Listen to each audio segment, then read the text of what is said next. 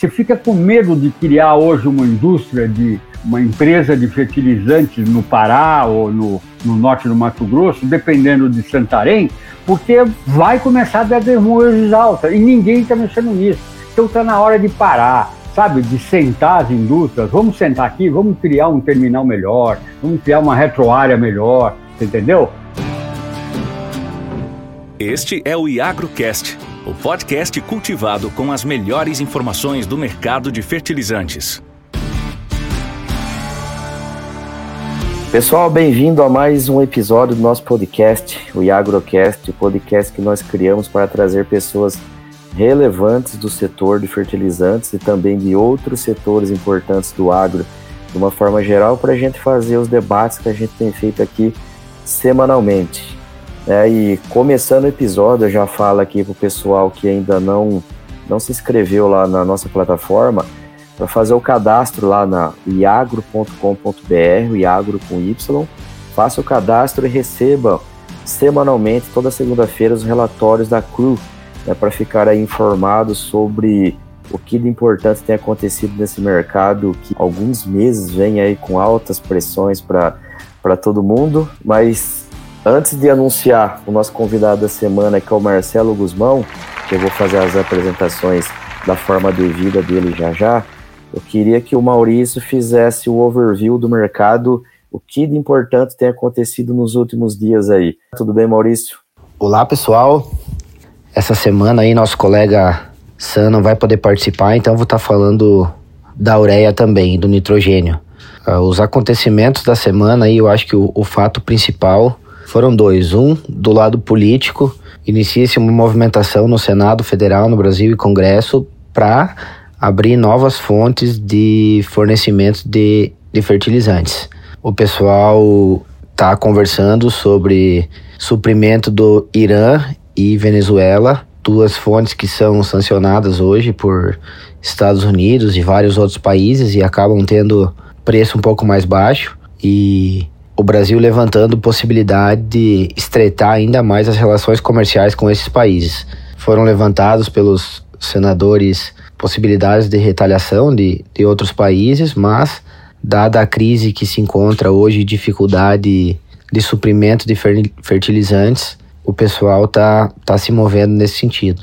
No meu ponto de vista, não tem nada de novo aí, ninguém está reinventando a roda, até mesmo porque o Irã já está trazendo aí um milhão de toneladas de ureia por ano para o Brasil através de duas empresas de, de Santa Catarina. Então, não tem nada de novo nisso, mas está tendo esse movimento político.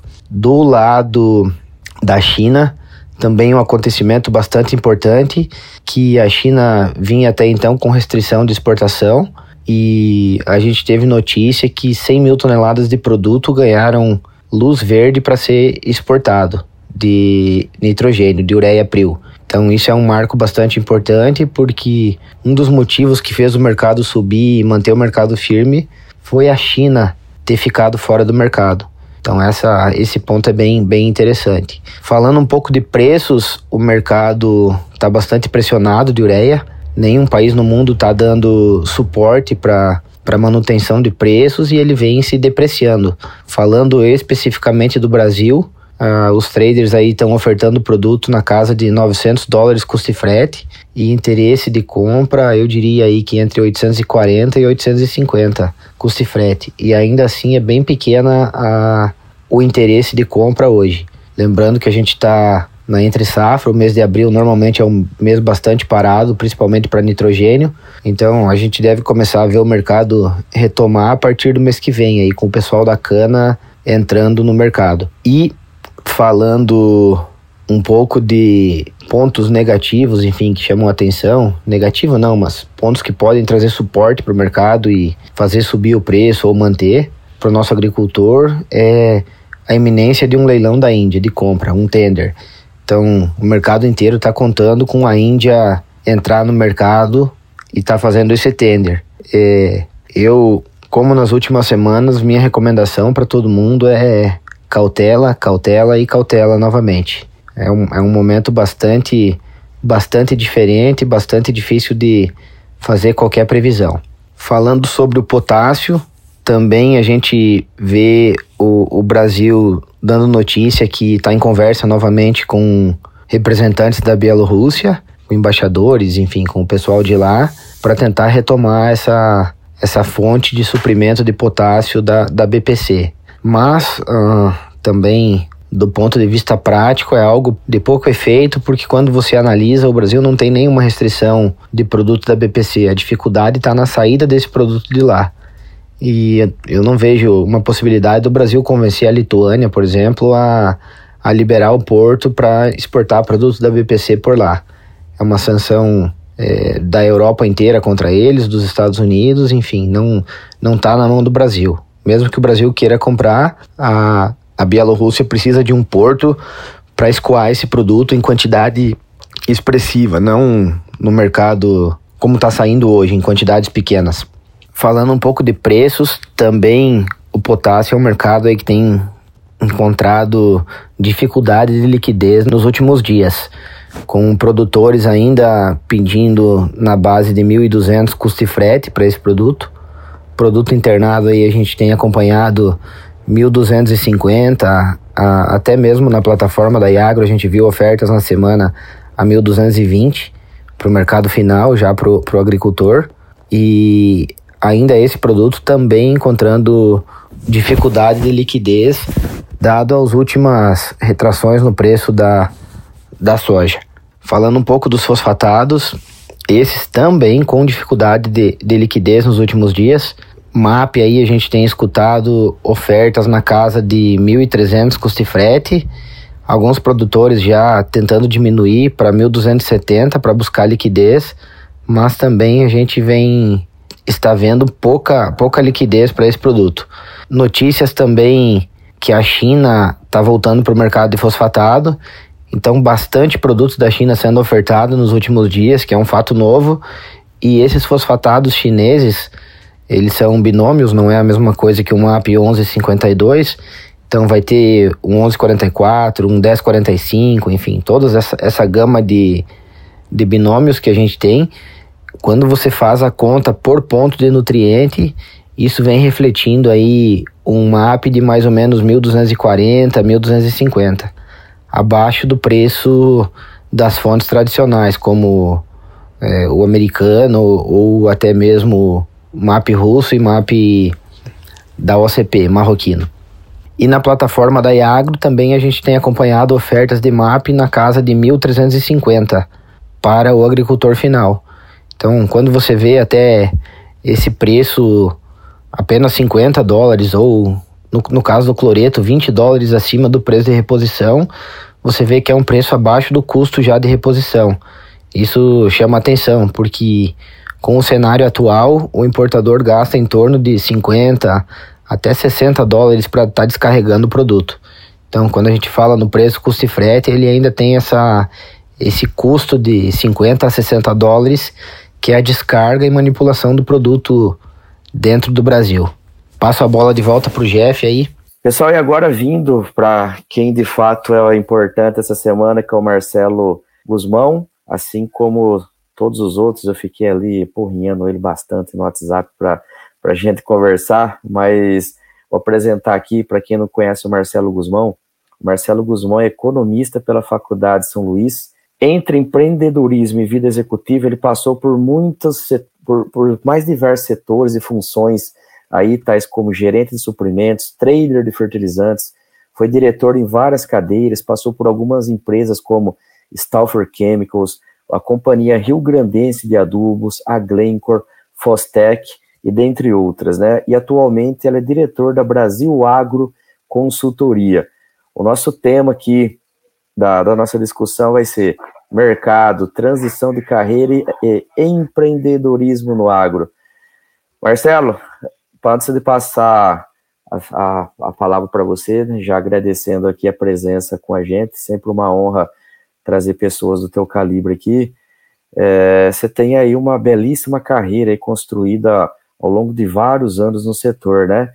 Já fala um oi para as pessoas aí, conta um pouquinho aí para gente como que foi essa essa tua trajetória no agronegócio aí até os dias atuais. Bom dia, Jefferson. Ah, bom dia, todo mundo está me escutando. Eu, eu sempre fui apaixonado pela área agrícola, desde de molecão. Eu, eu sou nascido é, entre Uberaba e São Paulo, tá? Minha mãe era tinha uma propriedade lá muitos anos atrás. E eu depois voltei muito tempo, moleque na fazenda, eu gostava, sempre gostei. E resolvi estudar economia, nunca, sabe? Apesar de ter uma paixão pela agronomia, eu fui estudar economia, da agronomia, né? E fui estudar economia.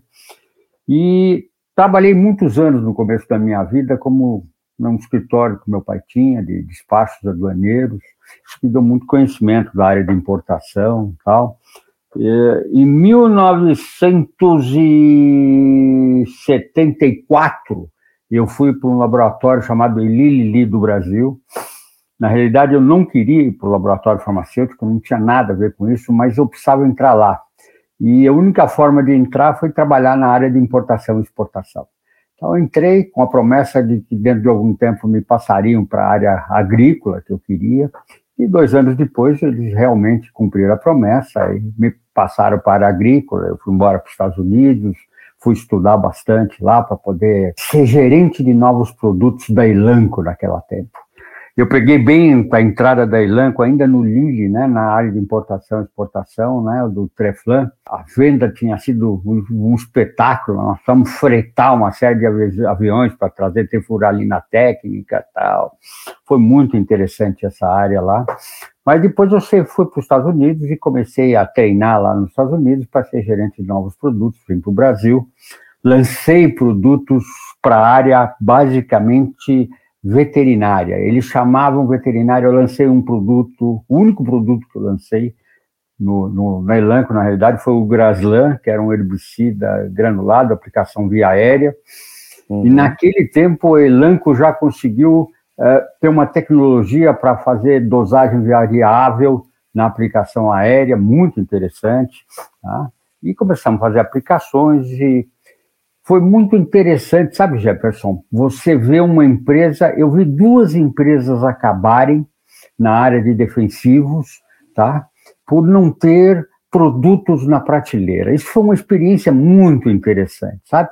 A Elanco acreditava que o Teflon seria eterno, até o dia que a Nortox conseguiu fazer tefuralina técnica no Paraná. E a Elanco não acreditou que ela conseguiria fazer isso e poucos meses depois, nós estávamos comprando trifluoralina técnica da Nortox, porque era proibido importar se tivesse produção brasileira. Né? Foi muito interessante. Ah, foi uma queda assim, muito rápida da Elanco nessa época, ela se manteve mais na área animal. Tá? Eu tive uma série de produtos para lançar, é, nós estávamos trabalhando já com, com mensembolos, produtos estimulantes, inclusive um hormônio para para gado, que era usado nos Estados Unidos, liberado nos Estados Unidos, mas realmente eu consegui lançar uma e eu fui convidado para ir para a Stauffer. A Stauffer já era uma multinacional pequenininha, muito mais enxuta do que a Elanco. A Elanco era uma empresa de grande porte.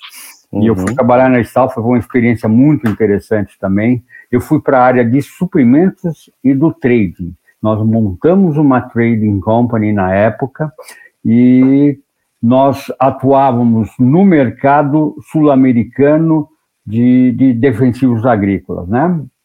a Stauffer estava com tio carbamatos, uh, eu vendia na Uruguai, vendia na Argentina, isso era responsabilidade minha, tá? O Chile também, alguma coisa. Foi muito interessante também, e principalmente foi muito mais interessante Uh, uh, o, o, trabalho que a Stauffer fazia em termos de logística, nós trazíamos produtos em tanque containers, sabe, era uma movimentação extremamente nova, né? E eu trabalhei lá até a Stauffer, a Stauffer foi uma excelente empresa, muito boa, aliás o Lille também, o Ilanco, era muito boa mas a Stauffer eu tinha uma paixão toda especial pela Stauffer, a gente conheceu muita gente no campo daquela época, gente que até hoje está aí no mercado. O Jeff era diretor da área agrícola, hoje ele é um dos grandes consultores, Jeffrey Abrams, de, na, na área de, de agronegócio aqui no Brasil. Tá eu, já até, eu, já, eu já até fiz um episódio com ele, Marcelo. Você conhece o Jeffrey, então? Conheço, conheço. Tá? Não, muita gente, a gente teve contato, eu tenho contato até hoje. O Piscininha abriu Agro Amazônia lá no, no Mato Grossão, que também é muito conhecido. Hoje já nem é mais deles, já foi vendida, está na mão de terceiros.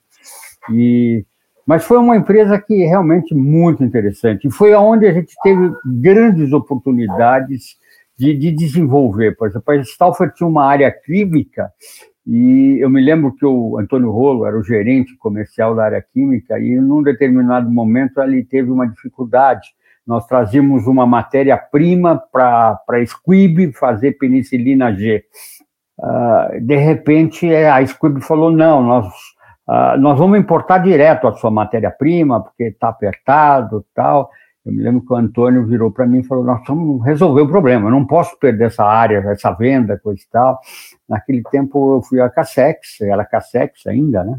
E conseguimos introduzir no país o primeiro, na época chamado drawback solidário, hoje já chama uh, uh, drawback intermediário, mas era solidário. Eu trazia matéria-prima minha em forma de drawback entregava, produzia matéria-prima para a Squib aqui no Brasil, entregava para a Squib, a Squib exportava a penicilina G e todo mundo baixava os drawbacks.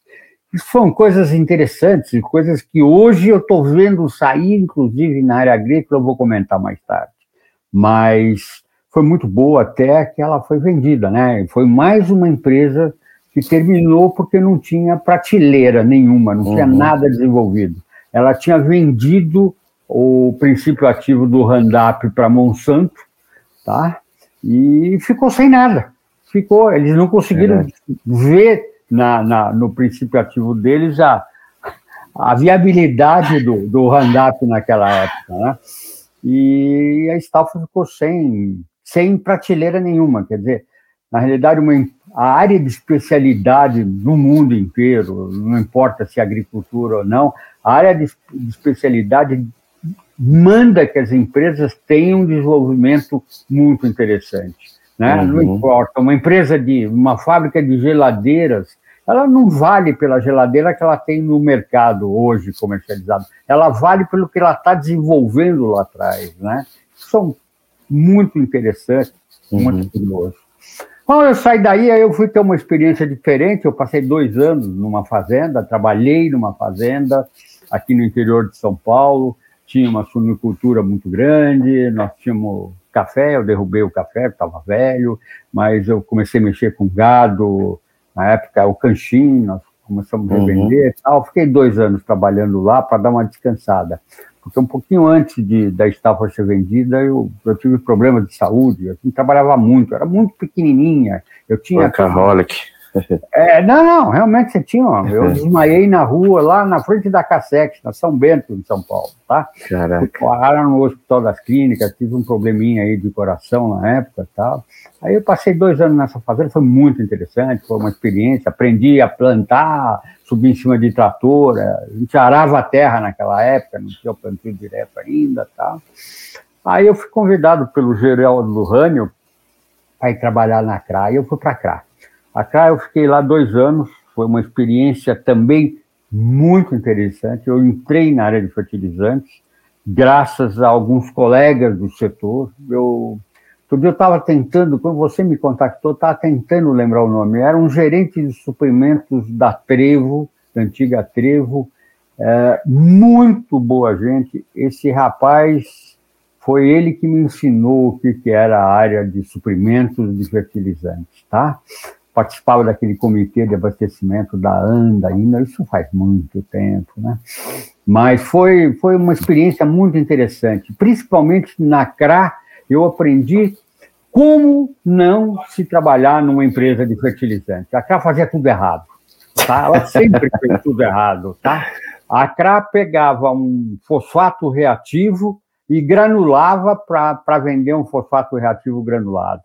Você sabe disso, já. Não, não existe isso. na contramão da recomendação agronômica. Está na contramão, sabe? A craft, sabe, é, olha, não adianta. O fertilizante pode ser pintado de amarelo, pode ser pintado de verde, é uma commodity. Uma commodity Sim. não suporta custo. Você tem que ter custos enxutos, você tem que ter linha de crédito e você tem que ter logística. Se não tiver isso, você não está bem numa commodity. Não adianta pintar de amarelinho, né? Lembrando do amarelinho aí da, da Maná, coisa e tal. Não, não tem. Gastar dinheiro em marketing numa commodity é jogar dinheiro na lata de lixo. Ponto é verdade. Não é. tem, não tem. O que vale muito é pesquisa. O produtor compra pelo que ele vê. Se ele tem um bom resultado, ele compra. E tem muito produtor também, que eu já cruzei na minha vida, que cantava de galo, né? Como dizem um bom gaúcho, que não, porque eu só compro do melhor, tal. No fundo, eu vi esse produtor comprar, por exemplo, de uma misturadora em Goiás que não tinha nem balança para pesar o que ela estava misturando. Então, sabe, é, tem muita curiosidade pela essa vida aí do passado. Mas eu sei que saí de lá e fui convidado pela Meropa, né? Para participar aqui no Brasil, abri uma empresa aqui no Brasil, que está aberta até hoje, chamada Brasan. Na época foi uma joint venture entre a Soyuz Agrochem Export e a Meropa, da Suíça, para vender fertilizantes na América Latina, tá? A Soyuz era da antiga União Soviética, né? Controlava toda a produção. Soyuz é uma cooperativa que controlava toda a produção de de, de matérias-primas, de fertilizante. Nós abrimos aqui no Brasil, inclusive os primeiros dois meses eu fiquei dentro da antiga Brasil Ferte, que era um vendedor de potássio da Meropa aqui no Brasil, entre outros produtos. E depois nós montamos escritório próprio, tocamos, fomos vender, vendi na Venezuela, vendi no, no conheci a América Central inteirinha, América do Sul, fornecedores. Foi uma época também muito rica, de abertura de mercado, muito difícil, né? Você não tinha internet, você descia na Nicarágua da vida. O que, quem que trabalha com fertilizante aqui, tá? Então você tinha que sair pesquisando, marcar reunião, ir lá, se apresentar. Foi, um, uhum. foi uma experiência diferente. Eu só não entrei do México. Do México para baixo, né? Tive assim, boas experiências, por exemplo, a República Dominicana, eu conheci uma empresa que está aberta até hoje, que fazia, vendia muito sulfato de amônio para eles, eles trabalhavam lá, vendi muito cloreto de potássio, ureia na Colômbia também, para a Federação dos Cafeteiros, estive no Chile, o Chile nunca consegui vender um quilo de produto, mas tentei, ia para o Uruguai, vendia produtos no Uruguai, e assim eu toquei dois anos até acabar a União Soviética. Quando acabou a União Soviética, realmente eu me sentia muito mal, porque, sabe, eu não tinha basicamente o que fazer, né? Não, foi uma época, assim, terrível, né? Para esse serviço, a Meropa, a Meropa era uma empresa muito rica, muito grande, é até hoje, né? Que ela se sustentou, mas a gente está crescendo profissionalmente, fica desesperado. Tá? Eu estou ganhando um belíssimo salário, mas sentado na mesa sem fazer nada, né? E quando eu recebi na época um convite do, do de uma pessoa chamada João Batista Cardoso, que trabalhava na Ritco na época, né? Uh, ah, para ir lá para conversar sobre fertilizante, não sei o que e tal. Eu peguei fui para lá, vamos ver o que, que é, né? Qual foi minha surpresa quando eu cheguei na Ritco lá? O presidente da Ritco passou na minha frente, eu conhecia ele desde Munique, era o Paulo Garcês, né? O Paulo Garcês foi meu companheiro de moleque no clube, lá no Paineiros do Murumbi, em São Paulo, trocentos anos atrás muito. Eu era muito mais amigo, inclusive, do irmão mais velho dele, do João. Mas ele falou: pô, você é o cara de fertilizante e tal. Bom, em duas horas eu estava contratado, fui para Ritco para começar a fazer as operações de barter, que o Paulo tinha muita vontade de entrar, tá? Aí realmente começou uma época bem difícil para poder estruturar o negócio, tá? Nós começamos fazendo alguma coisa no Rio Grande do Sul, eu trouxe um navio de ureia, fiz um façon, embalei ureia e saí vendendo lá para as cooperativas, mas na realidade não foi o que nós queríamos fazer. Aí o Paulo falou, é, realmente não adianta tentar trabalhar no Rio Grande do Sul com isso, tal. vamos para o Centro-Oeste, eu acho que o futuro é o Centro-Oeste tal. E eu comecei a tentar fazer trocas no Centro-Oeste, usando empresas de fertilizante, que agora não vou falar o nome para também não não, não machucar muita gente, mas eu ia para o produtor, fazia operação de troca. Uhum. Claro que eu tinha que ganhar dinheiro, eu tinha uma unidade de né, negócios dentro da, da Ritco na época, né? E Aí, ó, o, o, representante da empresa que eu estava vendendo, tá, XYZ, a empresa, corria lá no produtor e falou: olha, esse adubo que ele está te vendendo por 10, eu posso te vender por 9.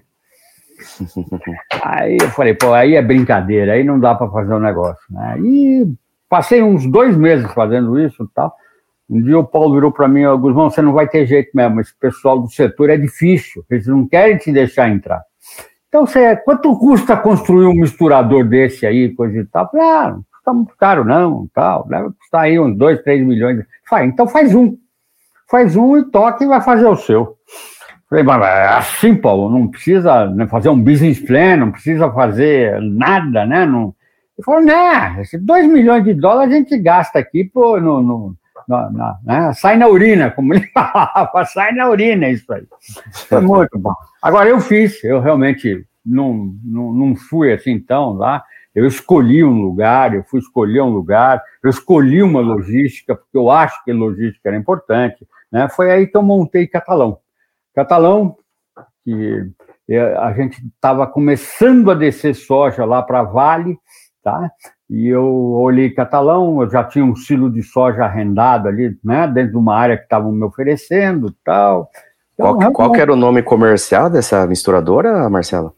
Era da, da Ritco, era Ritco, era Ritco. fertilizante Ritco. Tá? Nós abrimos lá e botamos a misturadora lá. Aliás, hoje ela está com a Mosaic, tá? Essa misturadora. E fui muito gozado no setor, eu nunca me esqueço num daqueles é, coquetéis de final de ano, lá na Fiesp, né? Eu me lembro que o pessoal da. O Fernando da Maná falou: Ô Guzmão, você entrou no buraco lá em Catalão, foi se esconder lá em Catalão, por que, que você não ficou em Uberaba, coisa tal? Eu falei: Não, não quero não, Fernando. Primeiro que Uberaba não conseguia fazer mais um desvio ferroviário, e lá eu fiz um desvio ferroviário, eu vou receber. Por isso que eu estou no buraco, eu tenho, sabe, não, você tem que se adequar às vezes para o desvio, né? Um, uma ferrovia você tem uma inclinação muito pequena, coisa e tal. E ali eu já carrego soja, o caminhão que me traz a soja sai com fertilizante e tal, tem uma série de vantagens e tal. E montamos. E realmente, aí realmente foi o primeiro ano, eu comecei a construir isso em dezembro, o primeiro ano já consegui fazer troca de 86 mil toneladas, e aí começamos a trabalhar. Agora, é, é, sempre dentro de uma filosofia, sabe, Jefferson? Nós não éramos para ser a maior empresa de fertilizante do país. Não é. O negócio era agregar uh, valor para poder reduzir o custo de originação. O custo de originação estava subindo violentamente, tá? E você, o, o, o, comprador de soja, ele compra soja não importa, quatro, cinco meses do ano no máximo, né? E o resto do ano ele não tinha o que fazer. Então nós fomos vender, trocar, nós trouxemos um, uma forma de agregar valor dentro desse, desse mercado.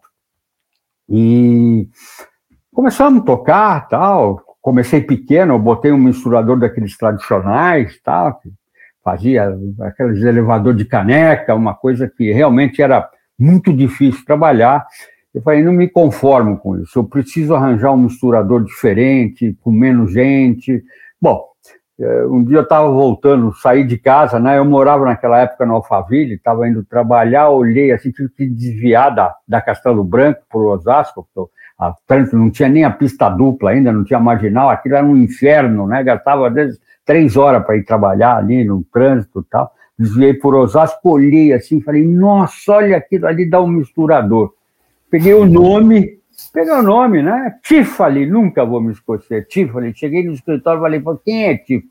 Aí descobriram, uma empresa que fazia mistura para asfalto e tal, no Rio Grande do Sul.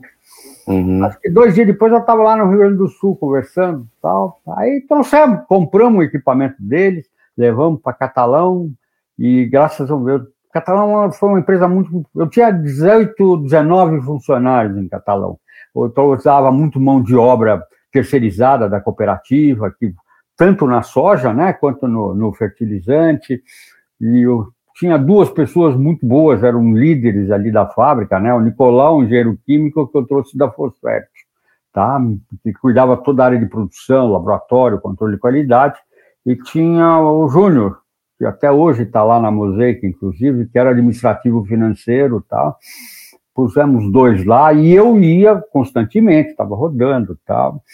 E uma equipe bem enxuta. Em São Paulo eu trabalhava com o Celso Ferrão, também que foi meu braço direito no negócio, mas era só isso. Eu já tinha toda a parte de, vamos chamar assim, de, de, de desembaraço, de, de, de colocação de pedido, coisa e tal. Você tinha execução da soja que me cobria também no, nesse negócio. Quer dizer, foi um, um, vamos supor, um departamento dentro da, da Ritco, depois virou Glencore, muito enxuto, tá? Muito enxuto. E era uma empresa também que, que tinha um modus operandi muito interessante, tá? Nós tínhamos um, uh, um banco interno, né? Então eu, eu fazia operação de troca, eu carregava a posição de soja até a hora em que o produtor uh, entregasse a, a, na realidade, nós fizéssemos, liquidássemos a operação, eu entregasse a soja para o produtor. Quando eu entregava a soja para o produtor, eu perdia, eu transferia a posição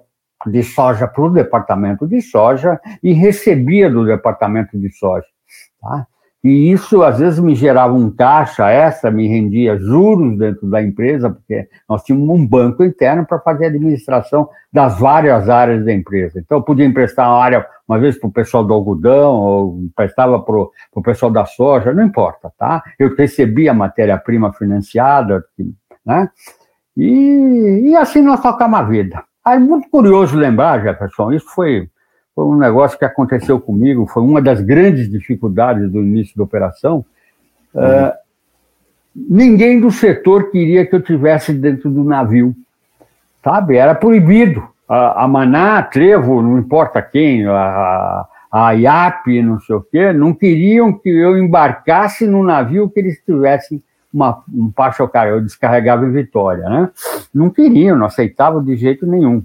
E e eu tinha até conversado com o pessoal da Campotex, né? Porque o, o Bill Doyle, na época, eu conhecia tal, casa do, do, do, do, do cartel do potássio, né? Uhum. Eu tinha trabalhado lá para os russos, eu participava das reuniões lá de preço, de mercado, coisa e tal. Aí eu tinha acertado comprar o, um produto da Campotex, coisa e tal, com Alex Airoz aqui na época de São Paulo tal, mas eles não conseguiam, não deixavam embarcar, né? Aí eu falei, não tem importância, eu faço um navio sozinho, tá? É isso que eu digo, você tem linha, né? Eu fiz um, fiz dois, no terceiro eu já estava carregando com todo mundo, já estava do setor, ninguém mais discutiu, porque eu ia partir mesmo, ia misturar, não era, sabe, o, Zé das Couves qualquer me dizer que não queria no navio, eu podia fazer navio sozinho. Mas Aí começamos a misturar, tocamos. Eu nunca fui o maior misturador, nem queria ser. Eu gostava de ganhar dinheiro. Tá? Nós fazíamos, é verdade. Eu fazia 300, 350 mil toneladas. Eu estava é. limitado realmente pelo exposure que Londres me dava, né, o, a exposição máxima que eu podia ter em crédito dentro do país. Tá? Esse até, é o meu mercado. Até hoje a gente fala, né? Tem gente que gosta de share, tem gente que gosta de dinheiro, né? Cada um escolhe onde, para onde quer ir, né, Marcelo? É, não, realmente.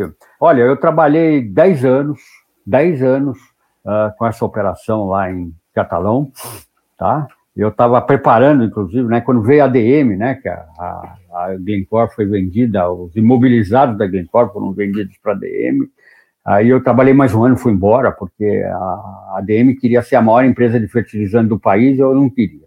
Eu saí fora mesmo e falei, vocês vão perder dinheiro. Eu, como perder? Né? Eles fecharam, venderam tudo, perderam muito dinheiro aqui no Brasil com fertilizante. Sim. Mas eu trabalhei 10 anos lá e eu tenho dois números. Eu nunca ganhei menos de 3 milhões de dólares limpinho. Tá? Na, dentro do fertilizante. Não é uma maravilha dentro da, do resultado da empresa, mas ah, isso alavancou muito a soja. Sabe? Você uhum. colocava um, um silo novo numa determinada região, tá? eu ia atrás e fazia uma campanha de troca com um preço do fertilizante bom, sabe? Com uma relação boa, para poder alavancar o silo e dar movimento já no silo. Sabe, o conjunto da empresa era muito interessante, né? Na realidade, é, isso que é uma boa empresa, né? Agora, e também dentro daqueles conceitos, sabe? Eu não gastava dinheiro fazendo propaganda nem nada, a gente tinha muita presença, eu, eu, eu andei muito no campo, eu tinha clientes que eu tratava muito bem. É, eu nunca tive, em 10 anos, um, um, um, uma inadimplência maior que 1,5% na, na safra do ano. Tá? Inadimplência, para mim, vamos entender, é bem. Eu, sou economista, né? Se eu tinha que uhum. receber a soja no dia 1 de abril, eu não recebi, recebi no dia 3, mas no dia 1 de abril era inadimplência para mim. Ponto uhum. final. É banco, é assim, né? Então, uh, vamos supor, perder dinheiro com fertilizante, eu só tive um caso que eu perdi, foi em Formosa, na região de Formosa, lá perto de Brasília, que esse realmente foi um golpe que nós levamos, aí foi, aí foi difícil de escapar. Mas isso em 10 anos, sabe? E em 10 anos eu ganhei muito dinheiro para a empresa e eu também ganhei muito dinheiro, porque realmente a, a Ritco, a Glencore, era uma empresa extremamente aberta. Você, além de ter bons salários, era uma empresa que pagava muito bem os funcionários, ela deixava você participar dos lucros violentamente, tá? Muito interessante, muito bom. A gente teve muita oportunidade nessa época de uh, abrir, tentar fazer novos negócios. A gente uh, ajudava muito a Embrapa naquela época lá no Centro-Oeste. Você é antigo de mercado. Pô, aquele tempo a Embrapa sofria. Eu vi PhD da Embrapa dormindo debaixo do caminhão em campos de, de experimentos Tá? Então a gente saía com eles, íamos Sim. jantar, conversar, pegar experiência. Eu tive assessoria de excelentes pessoas, como o professor Yamada, aqui de, de Piracicaba. Eu estou falando aqui porque eu moro perto de Piracicaba hoje. Mas, uhum. e, aliás, outro dia eu tive conversando com ele, um cara muito, muito bom. Eu gostava muito dele. Ele é diferenciado ele, mesmo.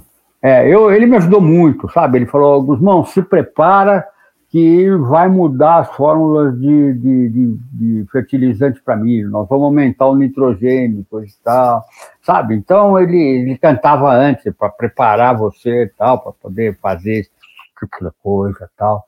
E foi tudo grande, né? Na época que nós fomos comprados pela ADM, eu estava num processo, inclusive, que eu estava verticalizando um pouco em Catalão. Eu estava ah, montando uma granuladora para super simples, eu sofria bastante com o Super Simples, aliás, tá no nosso grupo aí de fertilizantes, tem uma pessoa que me ajudou muito lá com o Super Simples, lá de Araxá. Eu carregava, inclusive, de ferrovia, né? Eu carregava vagão lá em, em Araxá e levava para Catalão. Eu tinha, sabe, eu preferia receber de ferrovia do que receber de caminhão, tá? Eu, inclusive, despachava também fertilizante de catalão para Brasília, principalmente, de ferrovia, né? levava para o nosso terminal lá em Brasília e de lá eu fazia a entrega só na ponta, né? Ah, sempre aproveitando a reversa, a, a logística reversa. Eu... isso, isso era que ano, Marcelo? Isso nós estamos falando em 2000, né? Até, até mais ou menos não, eu saí de lá da, da, da, da Ritco, foi da Ritco, tal, tal, tal. É, em torno de 2000, né? 2000, foi 2000. É interessante, né? Porque se pegasse, eu não tenho o um número na mão aqui, mas provavelmente o tamanho do mercado era metade do que é hoje, assim, né? Então, ah, muito né? pequeno. Vamos, vamos entender o seguinte: eu me lembro quando eu abri a fábrica em Catalão, que foi em 70, 70, 71, a, a exportação da, do, de soja do Brasil não dava mais que 8, 10 milhões de toneladas, ou 12 milhões de toneladas, tá? E a Risco, na época, Glencore, fazia 4, tá? Nós tínhamos um volume, nós éramos pura trading, né? Nós não éramos uma caju da vida, Bung, coisa e tal, nós entrávamos, nós tínhamos que mexer rápido, você tinha Acho que até hoje você tem isso, né? Você tem a primeira, a primeiro grão que sai do campo, sai para a indústria. Não adianta, você nunca vai brigar. O head deles é diferente, né? O head deles não está na Bolsa de Chicago, o head deles está no supermercado, no óleo, né? Então eles têm que encher o armazém. Na hora que ele encheu o armazém, ele tirava o pé do acelerador e entrava a Ritco comprando. E nós comprávamos muita soja e nós tínhamos muita velocidade. A gente precisava tirar a soja rapidamente, a qualquer custo, para exportar, porque era o giro financeiro. O trading ganha no giro financeiro, né? Isso. E, e, e hoje é, é, muito diferente do que é hoje, né? Você pagava tudo com 48 horas, né? Você comprava do produtor em 48 horas se liquidava. Hoje não existe. Né? Hoje, na realidade, as empresas estão pagando no dois dias depois do final do mês. Né? Tem umas, umas fórmulas diferentes. Aliás, é o que está permitindo hoje no campo os, uh, vamos falar, os comerciantes de soja entrarem comprando e revendendo para as trading, para as grandes trading, né? O ABCD da vida, coisa e tal. Sim. É, sabe, Jefferson, é um mercado que. Porque elas tiveram que reduzir, sabe? Eu acho que o custo de originação da DM, que eu fiquei lá um ano, um ano e pouco, era uma coisa absurda. Você entendeu? Eu tinha uma fábrica, eu saí em janeiro quando, de férias, que eu sempre tirava férias em janeiro, né? É, eu voltei, a minha fábrica tinha dobrado o tamanho de pessoas lá dentro. Era segurança, puseram um monte de câmera, isso, aquilo, coisa. O que cresceu o custo de, de operação meu de fertilizante foi uma coisa absurda. Mas absurda é. mesmo, sabe? Você tinha o caminhão, seguiam os caminhões para não roubar o fertilizante, não sei, sabe? Umas coisas assim que tinha um departamento de, de, de segurança que ficava no, na Tríplice Fronteira, lá perto de Campo Grande, tá, aquela região, é, que ficava cuidando da segurança e tinha um monte de diretor de, de segurança, sabe? Era um, é um custo que não paga como. Sim. Tá? Então, eu, Pergunta, desculpa, eu tô. Não, não, tipo assim, você contou bastante coisa aí da, da, do longo da tua trajetória profissional, né, trajetória de vida, e que a gente percebe, assim, eu hoje ouvindo a tua história, assim, eu consigo fazer alguns paralelos, assim, de como funciona a coisa hoje, né, tipo, o trem mudou, né, mudou muito, assim, lógico muito, que a, a, o, o alicerce, vamos dizer assim, ele permanece, mas a, a estrutura que está para cima do chão aí, ela vai moldando. Assim, você que vive até hoje é isso daí. O que, o que, qual que são as principais mudanças que você enxerga aí no setor de fertilizantes nesses últimos anos? Eu acho o seguinte, houve uma concentração de fertilizantes, né, que efetivamente eu acho que tinha que acontecer, tá? A indústria nacional estava muito uh, parada, descapitalizada, não estava preparada para enfrentar isso.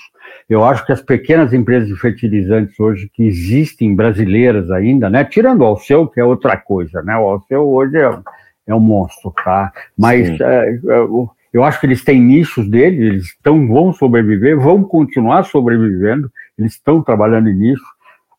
As grandes empresas não vão entrar nesse nicho, porque eles não têm. Né?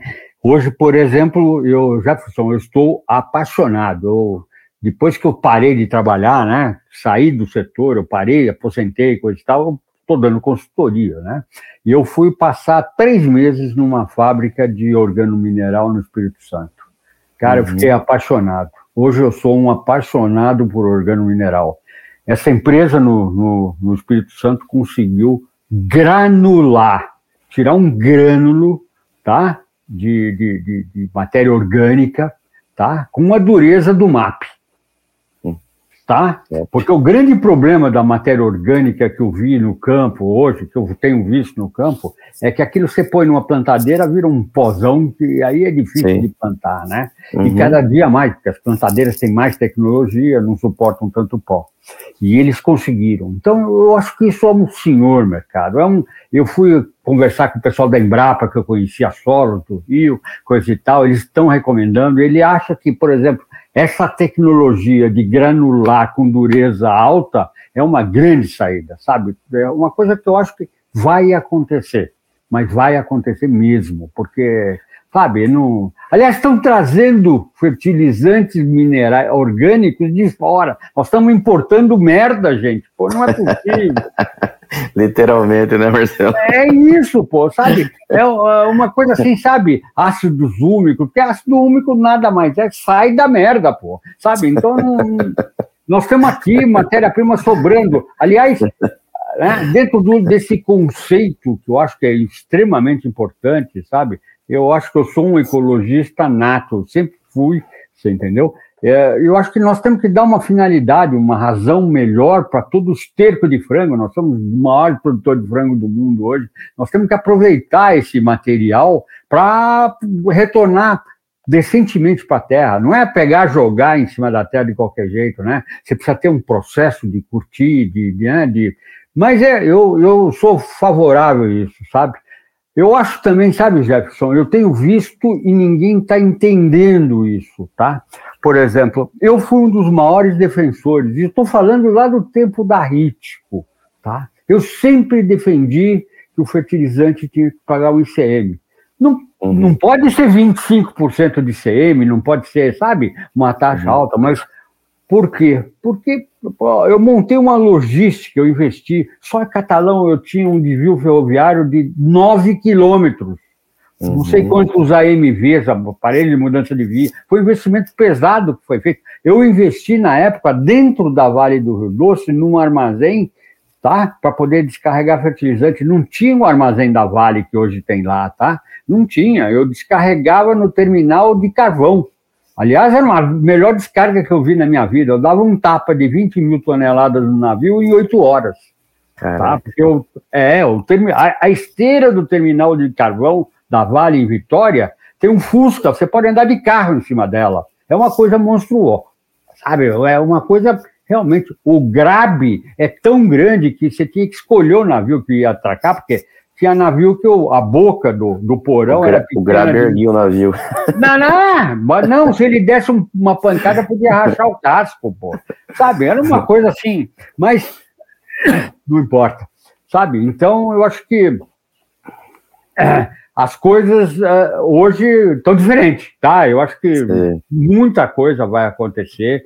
Eu acho que, por exemplo, na área de fertilizante, o produtor rural não entendeu uma coisa que eu batalhei, que eu estava falando para você, sabe? Eu, eu achei, eu sempre achei que o produtor rural tinha que ser equiparado a uma fábrica, tá? Ele pode fazer drawback, ele pode fazer, ele pode exportar, ele pode fazer qualquer coisa. Eu nunca consegui isso. Eu briguei, eu fui, usei todos os lobbies que a, que a Ritco tinha, que a Glencore tinha, no Ministério da Fazenda, coisa e tal. Eu nunca consegui isso. Uma vez eu comentei isso com o pessoal da MAGE, né? E o Blairo Maggi conseguiu. Claro, ele foi ministro da Agricultura, né? Ele transformou. Hoje, o produtor rural, com inscrição de produtor e com o CPF deles, eles, eles são equiparados à indústria. Aliás, o Blairo está fazendo drawback. Tá? Uhum. E existe hoje aquele drawback solidário que eu fiz lá, eu chamo de drawback integrado. Hoje, tá? O, o, o que você vai exportar, o que o produtor vai exportar, de uma forma ou de outra, ele pode fazer uma solidário. Ele pode, por exemplo, fazer uma reunião. Eu estou dando um exemplo. Uh, ele pode fazer um acordo com a Monsanto, tá? Não tem mais Monsanto, agora é, é, é, é Bayer, né? Bayer que está no Roundup. Ele pode trazer o, o, a matéria-prima da China, essa empresa, produzir o Roundup, entregar o Roundup para o pro produtor rural, com isenção de impostos, tá? Na hora que o produtor ou uma trade exportar, pega o, o, esse comprovante da exportação, leva para a Baia e baixa o drawback da Baia. Você entendeu? Você vai trazer sem impostos nenhum, você vai trazer sem ICM nenhum, você vai, sabe? Você vai ter todo o negócio drawback solidário, tá? É Sim. claro que isso dá trabalho, Jefferson. Não estou imaginando, sabe, que um pequeno. O pequeno tem a cooperativa, a cooperativa pode fazer isso. Recentemente, inclusive, eu levei essa ideia para Santa Catarina, né, para o pessoal das cooperativas Santa Catarina. Eu escutei uma coisa que me deixou muito triste. Ah, mas vai dar trabalho. É claro que dá trabalho. A indústria tem trabalho para fazer isso. Você entendeu? O produtor rural pequeno, óbvio, ele não consegue fazer isso, mas a cooperativa pode fazer para ele, tá? Você tem a integração de toda a cadeia através do drawback integrado hoje.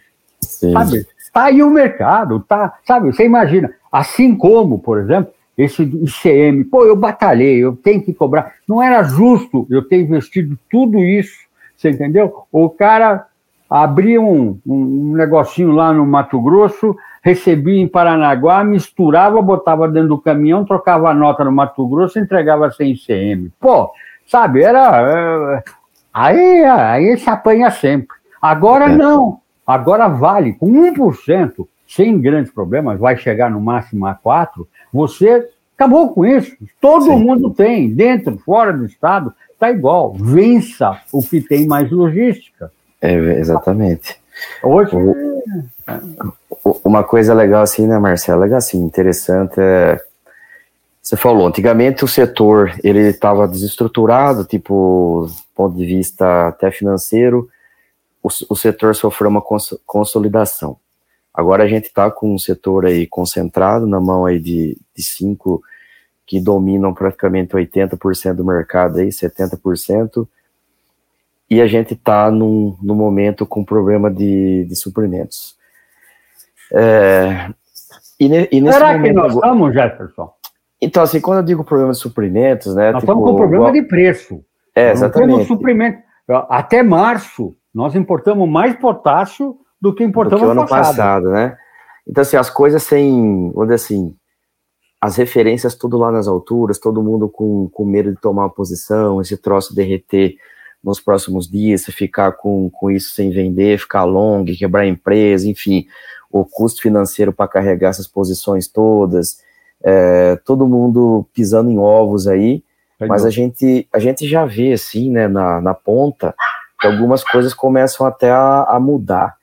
Você acha que agora vai ser o um momento aí de novos entrantes conseguir começar a ocupar muito espaço no estilo de uma Fertipar? Você acha que essas grandes vão se mover rapidamente para blindar aquilo que assim que é delas hoje de marketing? Share. Ah, não tenha dúvida que elas vão se mexer para blindar, tá? A, a, multinacional ela tem recursos muito fáceis, coisa e tal. Eu acho que os pequenos têm que correr por fora. Aonde a multinacional não vai entrar, o pequeno tem que entrar. Eu estou com dois, quase três projetos é, que eu hoje, como consultor, eu estou trabalhando em cima deles para entrar com organo mineral, você entendeu? E o organo mineral é, olha, eu vi pessoalmente, eu não sou agrônomo, eu aprendi bastante coisa, porque eu andei do lado de muitos agrônomos, coisa e tal, mas eu vi no Espírito Santo em culturas, assim, tipo mamão, pimenta do reino, sabe? A, a diferença entre um organo mineral e um mineral é uma coisa monstruosa, é monstruosa. Você uhum. baixa uhum. seu custo, você, sabe? São práticas que vão ter que ser adotadas. Ah, e vou te dizer, eu estou cantando aqui, Jefferson, eu estou dizendo, o drawback está aberto para isso. Quem disse que não, o produtor hoje não pode importar um 21818 em Big Bag, em container, uhum. no retorno da, da carne que vai para a Rússia, trazer a Fosagro? Tem um produto feito maravilhoso, um 22020 com enxofre.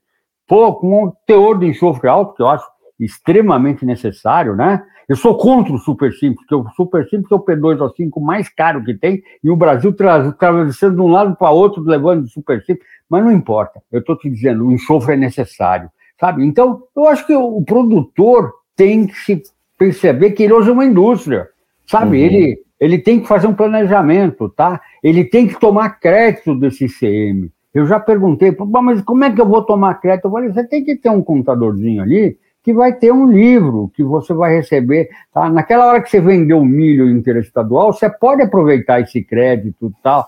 Sabe, as pessoas precisam ser informadas. Eu acho que, e cabe, a, eu acho que ao nosso setor, a essas empresas menores que estão no setor, começar a mostrar isso, sabe? Que existe alternativa, tá? E a alternativa está aí, pô, sabe? A, a, a, gente já seguindo, assim, no mesmo, no mesma linha de raciocínio aqui eu não estou querendo discutir a fundo, enfim, mas o atual plano nacional de fertilizantes, você acha assim que, que o que tem ali de fato é um é uma coisa que será trará benefício para o país no futuro? Ou foi alguma forma que encontraram de de passar alguma coisa para a sociedade, pela quantidade de informação que estava vindo na mídia nos últimos dias, que o Brasil não ia ter fertilizantes, que não ia plantar, que blá blá blá. Óbvio, eles já estavam com isso já desde o ano passado, mas inflamou muito agora, né? Como, como que você lê isso, isso tudo aí, Marcelo? Bom, eu, é político, não tenha dúvida, aquele plano é político, mas eu acho que atrás dele nasceu alguma coisa. Recentemente eu recebi uh, um telefonema aqui de um consultor, um, eu vou chamar ele de amigo, é um amigo meu, tá? É, eu não vou mencionar o nome, porque senão vou malhar ele e tal, me perguntando o que está faltando para esse tipo de coisa. Eu falo assim: olha, primeiro, eu não sou contra nós temos importação de fertilizante, isso, aquilo, de jeito nenhum. Comércio aberto, mundo aberto, eu sou um liberal a princípio, tá? Uh, mas o Brasil não pode parar de crescer, você entendeu? Então, há pouco tempo eu estava conversando com um economista que dá alguma consultoria para o governo federal, tá? Ele me perguntou, esse, eu conheço esse pessoal desde o tempo da RIT, tá? Eles davam consultoria para a RIT, iam lá uma vez, duas vezes por mês, bater um papo, é, que eu acho muito importante esse tipo de coisa, tá? Bater papo com pessoas de fora. E ele me perguntou, Marcelo, o que é está faltando? Eu falei, sabe o que, que falta? Eu tenho, por exemplo, uma mina de, de fósforo, que é um gaúcho, que, um cara muito bom, sabe, um PhD de, de, de, de nessa área de, de, minerais aí, da professor da Universidade de Perth, na Austrália, ele está em Manaus agora, ele uhum. descobriu uma mina de fósforo na divisa do Amazonas com o Pará. É uma, mina, um, um, fósforo maravilhoso, sabe? É uma coisa comparável a, é de sedimentação orgânica, é reativo, ele tem uma reserva lá, ele tem 60 mil hectares já reservados lá para ele, né? Está pesquisando é. agora a dura penas, coisa e tal, tal, tal, tal. E ele quis, então, me ofereceu para vender isso. Eu fui bater nas portas das grandes. Né? Eu bati na porta do Marrocos, da, da Mosaic, da Yara, de todo mundo. E, e onde eu tinha amizade, as pessoas responderam, Marcelo, não vale a pena, eu não vou investir num, num ativo aqui agora, se eu tenho um ativo lá fora que eu preciso otimizar. Tá? Então não tem, não, é, não são essas empresas tá? que vão construir. O empresário nacional, tá? não adianta dar para a Vale. O core business da Vale não é mexer com fertilizante. A Vale já foi, já enfiaram goela abaixo aquele, a, aquela mina lá em cima, que ele desengoliu, a, a, a operação de fertilizante da Fosfértil, coisa e tal, foi no tempo do PT, enfiaram, mas não é o core da Vale. Eu aprendi a ver como é a Vale. A Vale pensa em minério de ferro nem em logística. Hoje ela mudou um pouco, ela já está aí com a VLI, pensando em logística e tal, mas o core business da Vale é minério de ferro, não é soja, não é nada disso. Se meteram com o Dendê também, né? Saíram do negócio. Saíram, não vão. Foram lá para a Argentina fazer aquela operação na Argentina tal, no, é, sabe, não, não tem jeito, não é o negócio deles, tá? Ponto final, tá? Nós não temos quem. Então, por exemplo, o cara me perguntou, o que, que você acha que nós temos que fazer? Falei, você quer a minha opinião sincera? Assim como vocês puseram o fertilizante, foi para a mesma pessoa que eu falei desse 1%, tal, tal, e saiu. Eu falei, vocês têm que botar um imposto de importação, não importa, de 1%.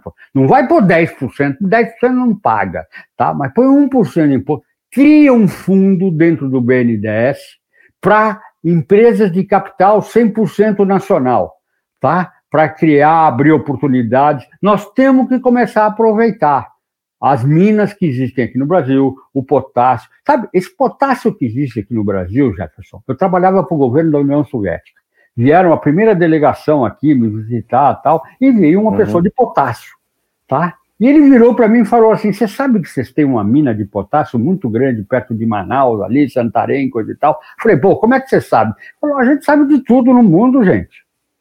Não tem segredo, não, pô. Nós temos todas as informações. Hoje tem satélite, tem coisas que analisam. Sabe, ele já sabia dessa mina lá, sabe? Ele falou. E é uma bruta mina, uma grande reserva. Nós temos que explorar isso, não é? Sabe? Não adianta deixar de porque qualquer dia vão resolver um problema de porta. Eu estou fazendo um, um, um benchmark. Desculpa, tem mania de falar inglês. É, estou fazendo uma comparação com, com, com petróleo. O petróleo é nosso, o petróleo é nosso. Olha, o petróleo vai ficar nosso aí pelo resto da vida, porque daqui a pouco nós estamos mexendo com hidrogênio, elétrica, não sei o quê, coisa e tal, e o petróleo continua sendo nosso. Para, pô. Sabe, nós só temos uma Petrobras aqui, isso é uma loucura. loucura. Nós precisamos abrir, mas não importa, eu estou mudando de assunto. Mas eu acho que tem que ser criado fundos para, sabe, para empresas nacionais. Olha o Galvani, o Galvani, sabe, fez tanta coisa, sabe? Então, para explorar essas minas e criar alternativas. Não é que nós vamos ter 100% de abastecimento, mas nós vamos ter abastecimento nacional para ninguém brincar. Porque hoje nós cantamos de galo todo dia aí, nós somos o maior produtor agrícola do mundo, coisa e tal, e quem controla nossos preços está lá fora. E até, Marcelo, nos valores que estão os custos de frete hoje, qualquer projeto viabiliza, né? Quando o trem voltar para a realidade. Você pega uma mina de nessa posição, por exemplo, eu fiz o business plan para o pessoal e tal. É, tudo viabiliza, porque você está subindo com soja, você traz enxofre na volta para fazer sulfúrico, para poder fazer. Ah, mas o, o meio ambiente. Cara, é, a engenharia dá solução para tudo, nós não vamos agredir o meio ambiente, sabe? Eu acho que todas as minas que querem, existem no mundo, não estão agredindo, elas estão sendo controladas. A Araxá fez um trabalho, ela tapa os buracos, planta vegetação, já está nascendo, bonito, coisa e tal. Sabe, as coisas podem ser controladas. O que não dá para entender, Jefferson, sabe, é um país que nós estamos deixando de construir uma ferrovia super importante no Mato Grosso para levar soja lá para cima, para Miritituba, porque vai ter uma ocupação de 16 metros, não sei quantos quilômetros, para passar uma via permanente de ferrovia porque é terra indígena. Pô, isso é uma palhaçada, pô. Isso é uma palhaçada, pô, sabe? Ah, porque o índio vai ter que atravessar na ferrovia. Não, ele pode passar por baixo da ferrovia. É só exigir. Olha, você vai ter que fazer passagem de dois em dois quilômetros por baixo da ferrovia. Sabe? Cria um, um, uma sistemática para reduzir o impacto, para passar o bicho por baixo, por cima, não importa. Tem jeito para tudo. Você entendeu? Ah, não pode explorar na terra indígena. Gente, nos Estados Unidos exploram minerais na terra indígena. O indígena aqui no Brasil, eu conheço um monte. Eu tive no monte, já fui parado em um monte de indígena pedindo dinheiro. Ele quer uhum. saber de grana, ele, ele quer ser igual o branco, ele quer ter celular tal. Bom, não importa. Então eu acho que nós temos que incentivar isso. Não é que vai ser resolvido o problema totalmente, mas nós vamos ter, pelo menos, uma produção interna aqui para garantir que a nossa produção de alimentos saia. Você entendeu? É isso. Você deu algumas pinceladas aí falando sobre logística, né? Até as, as manobras aí que você fez para viabilizar algum negócio. Hoje eu estou gravando aqui, eu tô, eu tô em Castanhal, aqui no Pará, tive ontem lá em Barcarena, né, aqui na, no Arco Norte. Uhum. E aí, Marcelo, você conhece muito o Brasil também, você falou comigo no, antes da gente estar tá gravando, você teve rodando pelo Pará aqui, e você sabe a imensidão de área que tem para produzir aqui ainda, sem, sem, literalmente derrubar uma árvore só nas áreas de pastagens degradadas. Isso eu estou falando não só do Pará, a gente fala do Tocantins, a gente no fala Amazonas do tem isso, no estado do Amazonas tem isso. E a logística, que você o ano passado, se não me falha a memória, já foi o primeiro ano onde o volume de exportação de grãos pelo sul, pelos portos do sul, pelos, pelos portos do Arco Norte se igualaram. Né, o fertilizantes ainda chega muito mais por Santos e Paranaguá do que aqui para cima, mas aqui a, a, o crescimento não para, tipo, vai continuar não. crescendo. E assim, eu sei que também tem, você que tem muita expertise aí em relação à, à parte pública. Se a gente deixar essa logística o que a gente precisa de logística, na verdade, para conseguir fazer essa coisa fluir, ter ritmo na mão do governo. Você acha que a gente consegue fazer com que o agro continue crescendo nos, nas taxas que crescem, ou isso tudo tem que ser de fato privatizado e, e ser eficiente? Tem que ser privatizado, Jefferson. Inclusive, Jefferson, eu estou, estou elaborando. Sabe, eu, eu depois que eu saí da vida privada, eu tive tempo para fazer certas coisas. Por exemplo, a eu sempre tive curiosidade quando eu trabalhei com fertilizante, falei assim, como é que esses desgraçados que fornecem para gente precificam?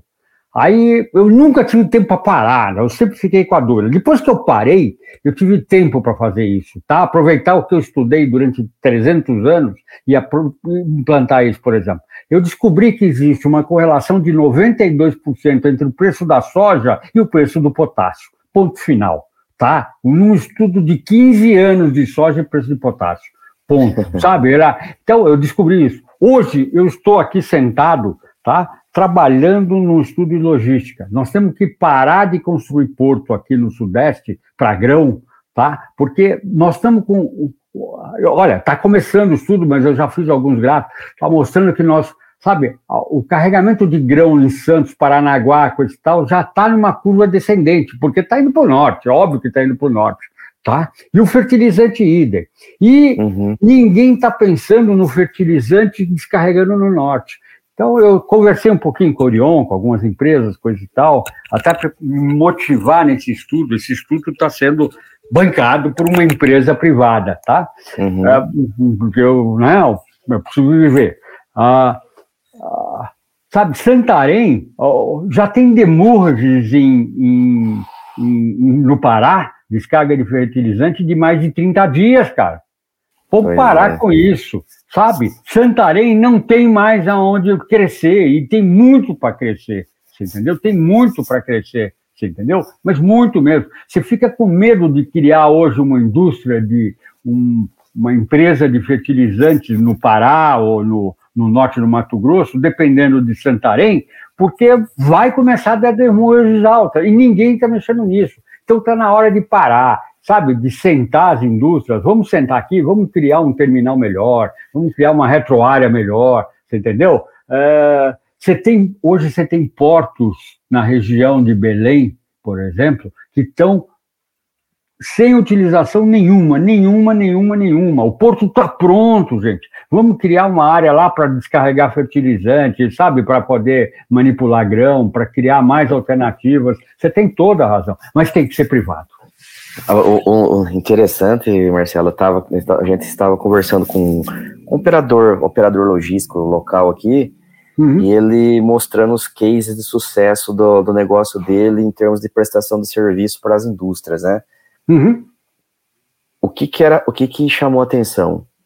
A quantidade de, tipo assim, de, de, de energia que eles colocam para driblar a ineficiência. Por exemplo, tá dando um monte de demurge aqui em Barcarena, os caras atracavam no Porto de Outeiro, traziam barcaças para cá, descarregavam do navio nessas barcaças de Outeiro, voltavam com essas barcaças para Barcarena, faziam um outro transbordo de barcaça em cima de barcaça para conseguir sair para a terra. Ou seja, sendo que se tivesse não tivesse tanta demurge, não precisava fazer tudo isso daí. Claro, né? é, é, tudo custo. E você tudo acabou custo. de falar o nome do porto que eu falei, que eu estava olhando, que é uma gracinha. O Porto de Oteiro não tem movimentação nenhuma praticamente, tá? Então, Exato. você pode criar uma retroárea ali, porque não tem essa retroárea, mas tem área para fazer coisa ali, fazer um investimento ali, fazer um pulmão ali para descarregar. Ali é um, uma área bastante interessante, por exemplo, porque o calado é pequeno, talvez não vai dar para descarregar navio de soja ali, mas navio de fertilizante dá, porque são navios isso. menores, de 30 mil toneladas, ali para, sabe? Então, eu acho que é isso que as pessoas, sabe? Não é só, precisa sentar, e já, mas eu acho que o empresário já está pensando nisso, você entendeu? É, eu acho que é, hoje ele está sentindo que, olha, tem oportunidade ali, eu posso crescer, eu posso investir em logística. Porque se você não tem logística barata, ah, então levando barcaça para aqui, para lá, para lá, para lá, realmente, né? Aquela Brasil, não sei o quê, das barcaças vai ficar rica, mas, pô, não, é, isso, isso é um custo que, o, que a matéria-prima, o fertilizante, está carregando, ou que a soja está carregando, está diminuindo as margens das empresas, tá? Não tenha dúvida. Jefferson, precisamos investir em logística lá em cima. O estudo que eu estou fazendo está correlacionando embarques em Santos, por exemplo, com, com a área de influência importante para Santos hoje. São Paulo, Triângulo Mineiro, o sul do Mato Grosso, você entendeu? É, Quanto vai conseguir aumentar a área plantada dessa região? pouquíssimo. Aí você lê no jornal que tem uma, uma trading chinesa que vai investir num terminal para 14 milhões de toneladas no Porto de Santos de soja. Porra, cara, será que isso não está errado? Aonde que vai arranjar essa soja? Sabe? É Inclusive, essa, esse tipo de coisa precisa parar, porque aqui é o meu terminal, não carrega ninguém. Pô, os terminais estão lá em Santos, tem o terminal ocioso em Santos, você tem na Vale do Doce em Vitória, eu acho que tem seis, ou, seis armazéns que fazem anos que não recebem um grão de soja, gente. Tem terminais ociosos, sabe? Então está na hora de, de, de, realmente parar, reestudar essa logística. Eu acho que falta mais é ferrovia, chegando nos portos. De repente, Santos precisa dar mais é, é agilidade na saída, entrada e saída de vagões, mas terminal mesmo, terminal para carregar, eu acho que não precisa mais. Estou fazendo estudo, provar isso. Legal. Marcelo, foi muito legal o nosso bate-papo aqui. Né? Tá, para mim, por exemplo, aqui foi um, uma aula aqui, uma, uma conversa muito legal de alto nível. E para gente terminando aqui, o que, que você acredita que será, quem que será esse agronegócio do Brasil nos próximos anos? Ah, eu acho que o, o produtor rural vai estar tá crescendo, está maturando, sabe? Eu tenho visto uma maturidade na área do produtor. Eu acho que as cooperativas precisam tomar um, um, um caminho novo, né? É, eu tenho dito isso, falei recentemente numa reunião de cooperativas de Santa Catarina. Para de investir dinheiro em Santa Catarina, não adianta fazer mais aviário em Santa Catarina, vocês não têm milho. Não, mas o Paraguai e a Argentina, eu falei, gente, para, vamos, sabe, o Paraguai e a Argentina não é solução de problema do Brasil. Nós temos milho aqui. Hoje você tem vagão pra, já sendo transportado, né, de Rondonópolis para cá, double deck, né, aqueles um container em cima do outro. Essa empresa, inclusive, o presidente que está lá foi um ex-colega de Erítico, o Marcelinho, tá? o Marcelo Saraiva. Ele, conversando com ele, ele falou: está preparado para pôr container frigorífico no trem, gente. Sabe? Então dá para ter um, sabe, uma indústria no, no Mato Grosso trazer de container para Santos ou para São Paulo, para os mercados consumidores, dá para embarcar pelo norte, sabe? Então eu acho que nós vamos ter que investir e não vamos depender do governo. Chega de depender do governo. A muletinha do governo acabou.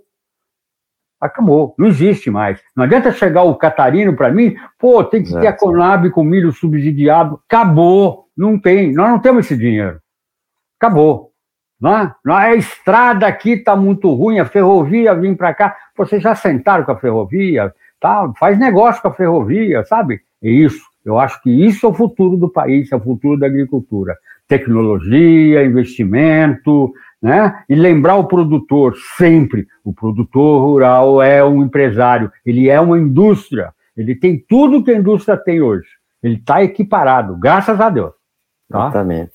Marcelo, mais uma vez, cara, muito obrigado. Você também sempre foi muito solícito comigo aí, sempre que eu tive contato aí.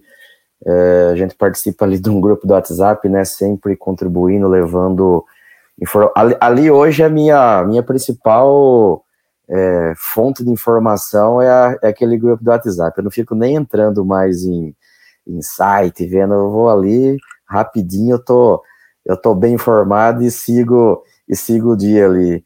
E assim, para deixar aqui ser bem, bem assim, em casa e qualquer coisa que você precisar, a gente puder ajudar, Marcelo, o caminho é direto e a porta é aberta aí. Jefferson, é mesma coisa, na hora que precisar, eu estou à disposição aqui também para ajudar. Pessoal, para a gente terminar aqui, né, eu falei no começo, repetindo, entre lá no nosso site, no iagro.com.br, o iagro com Y. Sigam a gente também aí nas redes sociais, a gente está lá no arroba iagro.brasil, tá no LinkedIn, tá no Instagram, tá no Facebook. A gente vai começar daqui uns dias no YouTube também. Qualquer necessidade é só entrar em contato que a gente vai tentando resolver tudo aí. Um abraço, pessoal. IagroCast é o podcast da Iagro, a sua plataforma online de compra e venda de fertilizantes. Acesse iagro.com.br, cadastre-se e encontre as melhores oportunidades.